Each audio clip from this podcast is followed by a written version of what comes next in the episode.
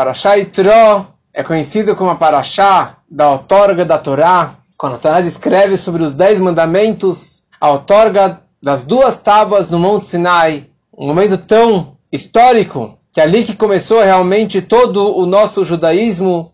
Vamos primeiro analisar aqui quem é este homem Itró.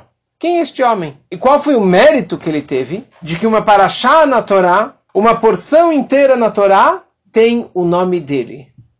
Então fala a Torá, Vaishma Itro Kohen Midian, Choten Moshe.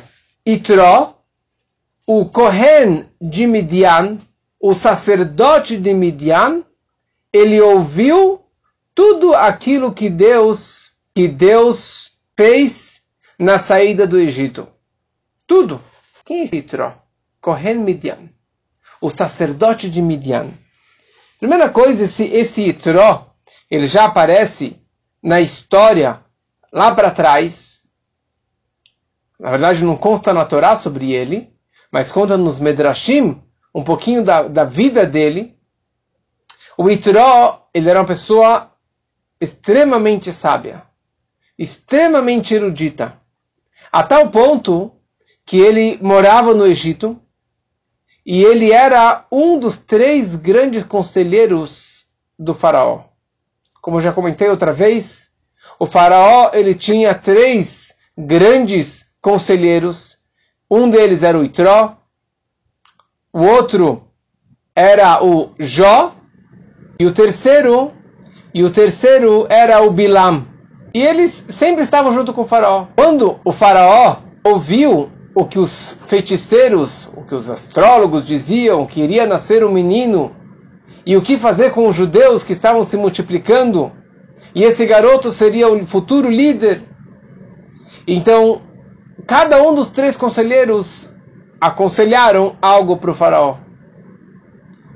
O Bilam, o profeta pagão, que sempre odiou o povo de Israel, ele disse que destruísse, que matasse assassinasse todos os judeus. O Jó, ele ficou quieto, e por isso que ele foi punido. E o Itró, ele falou contra.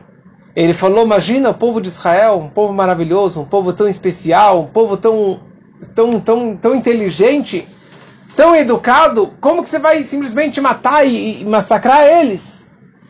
E ele falou e falou e falou contra, até que ele teve que fazer as malas e sair correndo e fugir porque o faraó queria matar o Itró. E de lá esse Itró ele fugiu do Egito até Midian. E ali ele ficou muitos e muitos anos. Pelo menos uns 40 anos, se não mais. E quando ele chegou lá, de certa maneira ele já abandonou parcialmente a sua idolatria, porque até então ele era chamado de Kohen, o guru, o grande idólatra. Não tinha uma idolatria do mundo que ele não serviu. Não havia uma estátua, um Deus que ele não conheceu e que ele não serviu e que ele não se ajoelhou e que ele não foi atrás. Isso que era a vida do Itró.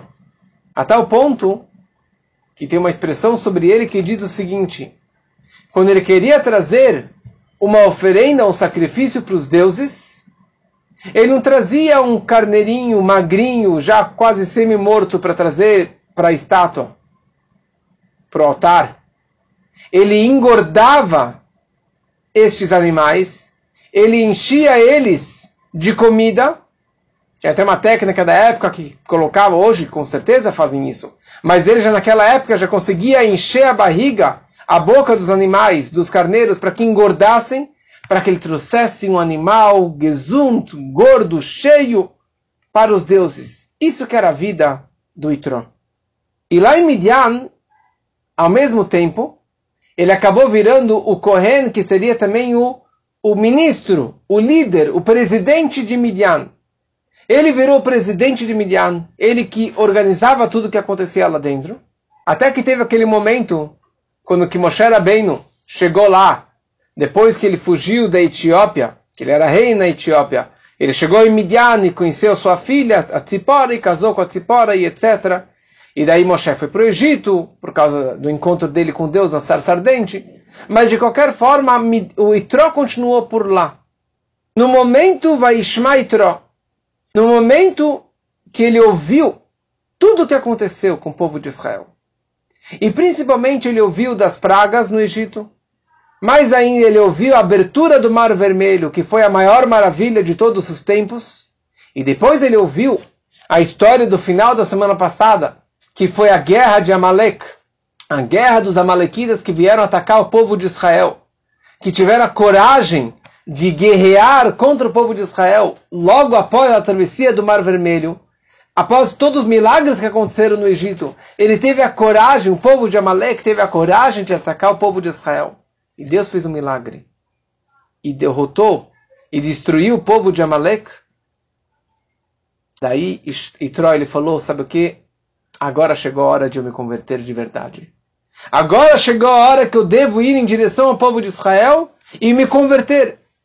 Aliás, ele conhecia uma história que é desconhecida, que praticamente ninguém conhece, eu até agora não, nunca tinha ouvido falar essa história. Tinha uma princesa que ela se chamava Timna. Timna. A Torá descreve o nome dela, Timna e Tabeleges. Ela era uma concubina.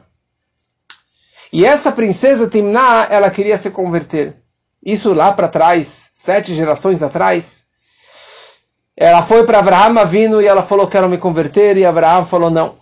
Ela foi para Yitzhak, e Yitzhak falou não. Ela foi para Jacob, e Jacob falou não. E ela estava sincera, ela queria realmente se converter. Não era judaísmo, era a religião hebreia, os hebreus. E pelo fato que Abraham, e Jacob não aceitaram a conversão dela, diz o Medrash, que por essa razão que veio o povo de Amalek esfriar o povo de Israel, e como foi uma punição pelo fato que eles não tinham aceitado a conversão dessa Timna. O Itró ouviu que o povo de Israel venceu Amalek. Ou seja, talvez eles aprenderam agora a lição que podem é, aceitar convertidos.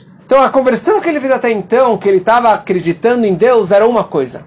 Mas agora ele decidiu fazer a conversão sincera uma conversão verdadeira, que aliás todo o povo de Israel passou por uma conversão na hora do Monte Sinai, porque até então eles não eram judeus, eles eram só simpatizantes, eles eram descendentes de Abraão, mas em nenhum momento eles eram judeus. O judaísmo começou a partir do Monte Sinai, quando eles aceitaram a Torá de verdade e se converteram, foram a mikve e trouxeram uma oferenda, aceitaram todas as mitzvot, falaram na Nishma. Aqui neste momento, o, fara, o, o, o Itró, ele decidiu se converter de verdade. Ele era sogro de Moshe, mas não quer dizer nada, não tinha que protect. Não tinha essa questão, ah, sou sogro de Moshe, então posso me converter. Nada a ver. Aliás, quando ele veio ao deserto, em direção de Moshe, descrevendo que ele queria se converter, o Moshe recusou. Moshe falou, não, não vou te converter, não vou te aceitar. Os patriarcas não te aceitaram. Você aqui você quer se converter por interesses. Como que muitos até hoje se convertem por interesses particulares, por algum amor que eles têm na vida, que não é Deus. Ou por algum interesse particular, ou porque eles gostam da culinária judaica. Mas não é uma, uma sincera conversão de mergulhar o judaísmo e aceitar todas as mitzvot, todos os preceitos judaicos, sem nenhuma exceção. E o Moshe estava com medo que ele tinha que ele estava, imagina, o povo judeu, dez milagres no Egito, dez pragas, abriu o mar vermelho, venceu Amalek, vão receber a Torá da mão de Deus, eu também quero me converter. Deus vira para Moshe Rabbeinu e fala, pode aceitar o, o Itró. Pode aceitar, não porque ele é seu sogro, porque eu sei que ele está fazendo tudo isso, Hashem, Shamaim, ele está se convertendo da forma correta, ele está querendo se converter por Deus, em nome dos céus, sem nenhuma segunda intenção. E olha só o que aconteceu. Itró, ele era o guru do, do, de Midian, ele era o, o presidente de Midian, trilhardar, ele tinha um palácio em Midian, ele larga o palácio, ele larga a fortuna, larga todas as honrarias que ele tinha lá, ele vai para o deserto, um lugar morto, um lugar que não tem comida, que não tem água, que não tem vida. E ele foi para lá se converter. Ele foi para lá para demonstrar, na verdade, para o mundo que existe sim a conversão, sendo dessa forma tão sincera, e ao mesmo tempo, Deus falou para ele, pode sim, pode sim aceitar a conversão do Itró, porque ele veio aqui com toda sinceridade, com todo amor a mim, a Deus, e não por outras razões. Só que eu tinha um problema técnico. Nós comemoramos a festa de Sukkot. A festa de Sukkot é a festa das cabanas. Por que nós comemoramos a festa de Sukkot? E tem todas as regras sobre as paredes e o teto que tem que ser de palha ou de plantas, de folhas. Porque isso remete, isso lembra as tendas que os judeus acamparam durante toda a travessia no deserto. Quais eram essas tendas? Eram as tendas das nuvens da glória. Haviam sete nuvens que protegiam o povo dos quatro lados, em cima, embaixo e mais uma na frente, dos seis lados. E elas faziam paredes para proteger das ventanias do deserto, para proteger do sol do deserto, e faziam uma terra planagem. Os judeus eles estavam dentro de um navio, dentro de, uma, de, um, de um cubo, dentro de uma caixa ambulante, os 40 anos no deserto. E ali eles tinham do, de tudo do bom e do melhor. Aliás, o ataque do Amalek foi para aqueles judeus que foram cuspidos para fora da nuvem, os que negaram a presença divina, o que duvidaram no poder de Deus, eles foram jogados para fora, porque eles pecaram. E foram estes que o Amalek veio atacar. Mas aqui o, o, o Itró, ele queria falar com Moshe. Ele queria se comunicar com Moshe. Só que ele não podia entrar e Moshe não iria sair da nuvem. Então o que, que ele fez? Ele pegou uma flecha, amarrou a cartinha dele, pedi, o pedido de conversão, e colocou na ponta da flecha e jogou, e a, e a flecha acabou passando pela nuvem e entrou dentro do acampamento judaico. E Moshe leu aquela carta. E quando Moshe ele viu tudo isso, Moshe ele saiu da nuvem. Moshe ele sai da nuvem ao encontro do Itró, seu sogro, que estava se aproximando. Mas Moshe não foi sozinho. Se Moshe era bem, no líder do povo saiu, então o irmão dele, Aharon, com os sobrinhos Nadav, Aviu, Elazar, todos eles foram em direção ao Itró, com 70 anciões, todos saíram, toda aquela, os maiores líderes, Tzadikim, foram em direção ao Itró e dar para ele todas as honrarias. Olha só a situação. E ele não se gabou em nenhum momento, eu sou o sogro de Moshe Rabbeinu. Pelo contrário, ele deu todas as honras para que Moshe Rabbeinu pudesse continuar guiando o povo. E Moshe saiu em direção ao sogro, apesar que a esposa dele estava voltando a Tzipora. E os seus dois filhos estavam chegando em direção a ele. Yezer, Gershon estavam chegando em direção a ele. Ele foi, na verdade, em direção ao sogro, porque aqui era uma questão espiritual, um respeito pelo sogro. E aliás, daqui nós aprendemos também a mitzvah de você honrar os seus sogros. Como é sabido que a mulher, o homem e mulher, eles são palga de gufa, meio corpo, meio a meio. Cada um tem meio corpo, meia alma. Então, se minha esposa é meio corpo, então da mesma forma que ela tem o direito, a obrigação, desculpa, a mitzvah de respeitar os pais, que aliás consta nessa porção, nos Dez Mandamentos, a mitzvah de honrar os pais.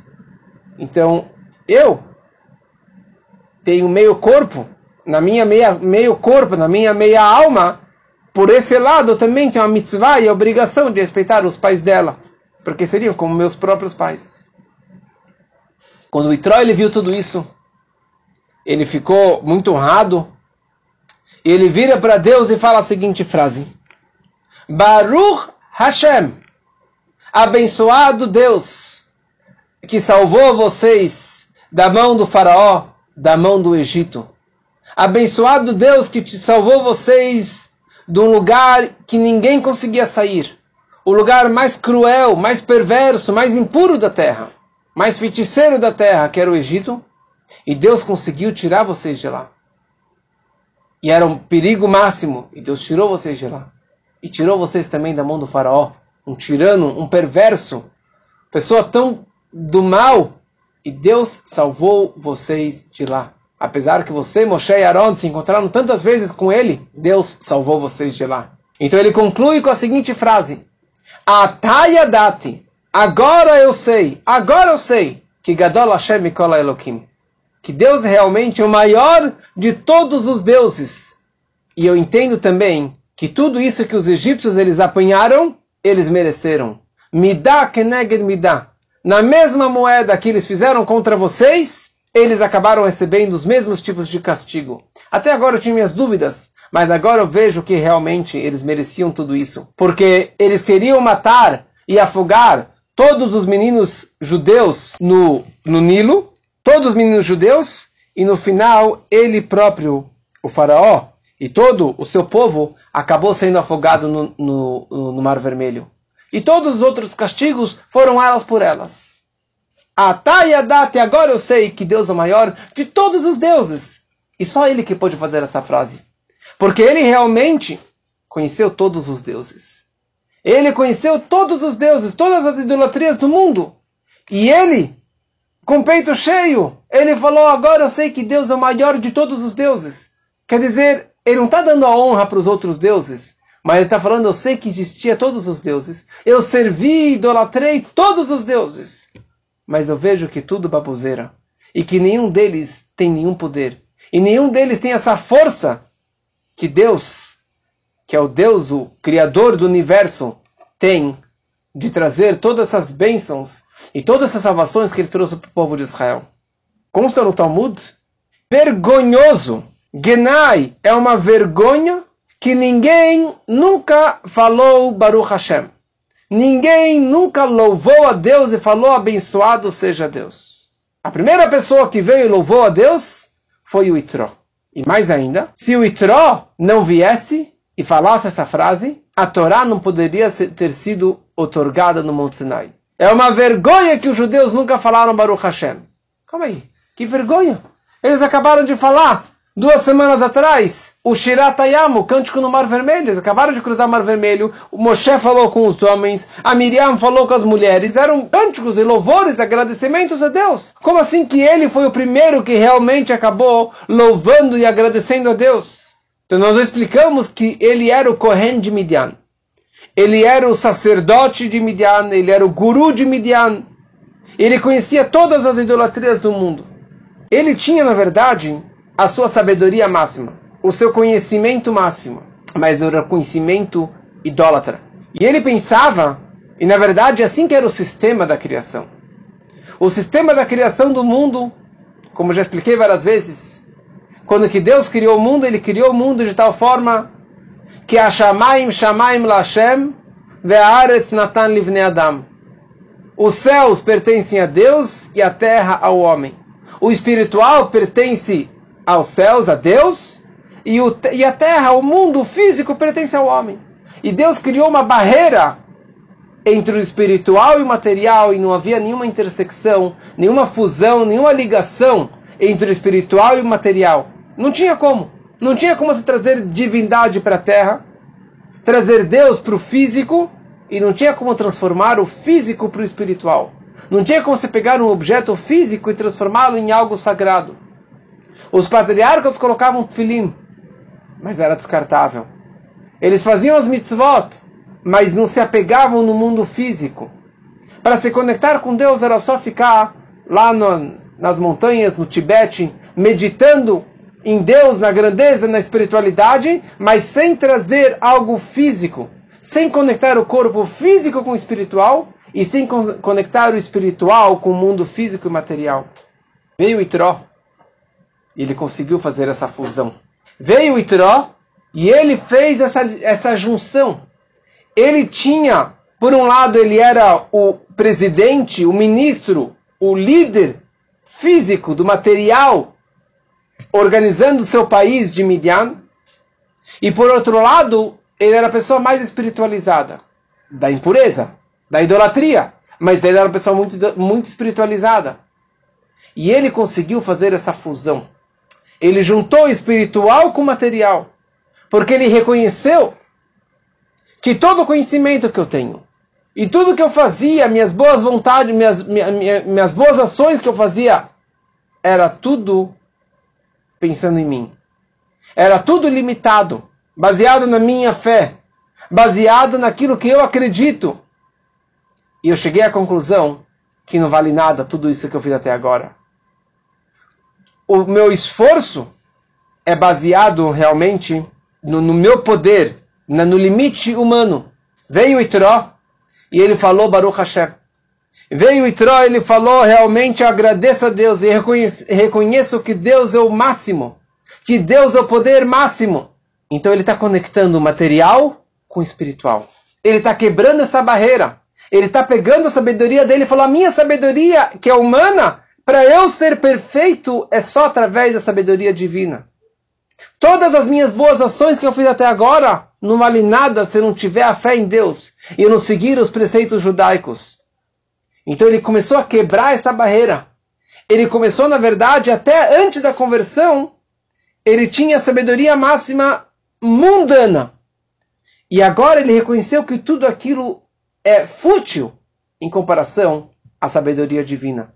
E por isso ele permitiu, de acordo com a frase do Zor, na hora que ele veio e reconheceu tudo isso, ele juntou o espiritual com o material e o material com o espiritual. Que essa que foi a grande novidade da outorga da Torá.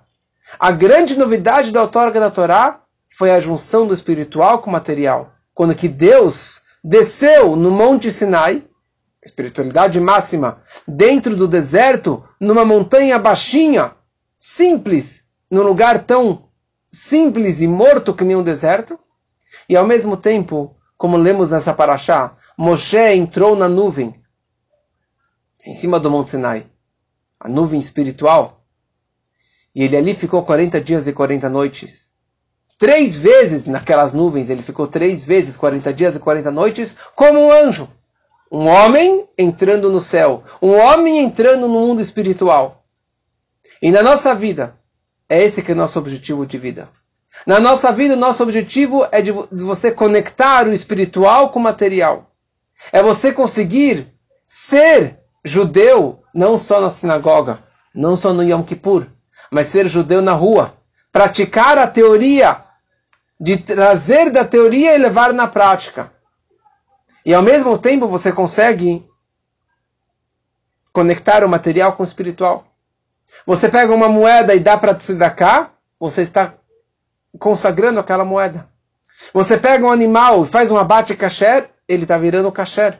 Ele está virando um animal puro. Você faz uma brachá, você está elevando aquela carne. Você pega do couro dele, você faz um tfilim, uma mezuzá, um, um, um, uma megilá, você está transformando e elevando isso para uma santidade máxima. E essa é a lição para a nossa vida. Você ser judeu não é só na teoria. Por isso que a conversão hoje é tão complexa. Porque ele passou por um processo tão complexo, o itró, para realmente aceitar essa conversão, para aceitar perder a fé e o apego a toda a idolatria que ele tinha, todo o dinheiro que ele tinha, todo o materialismo que ele tinha, e ter a fé e falar Baruch Hashem. O povo sim falou Baruch Hashem antes, mas o que eles falaram não tinha o poder, porque eles não conheciam outras idolatrias, conheciam alguma coisa, mas não tanto quanto o Itró. E por isso que realmente a Torá foi otorgada graças a ele. E por isso que o nome da Parashá tem o nome dele. Aliás, o nome Itró é um dos sete nomes que o Itró ele tinha. Um nome era Yeter. Yeter, pelo mérito que uma Parashá inteira, ou seja, um parágrafo inteiro, uma história inteira da nossa Parashá foi acrescentada graças a ele. E depois que ele se converteu, ele virou Itró, que acrescentou a letrinha Vav, Yud, Taf, Reish, e agora a letra Vav. E a letra Vav representa essa transmissão para baixo. E a letra Vav significa sair da teoria e ir para o mundo físico e material. Não ficar só na teoria, na crença, mas você praticar tudo aquilo que você conhece. E que a gente possa realmente pegar essas lições para a nossa vida, para o dia a dia e para o ano todo, se Deus quiser, com muita saúde.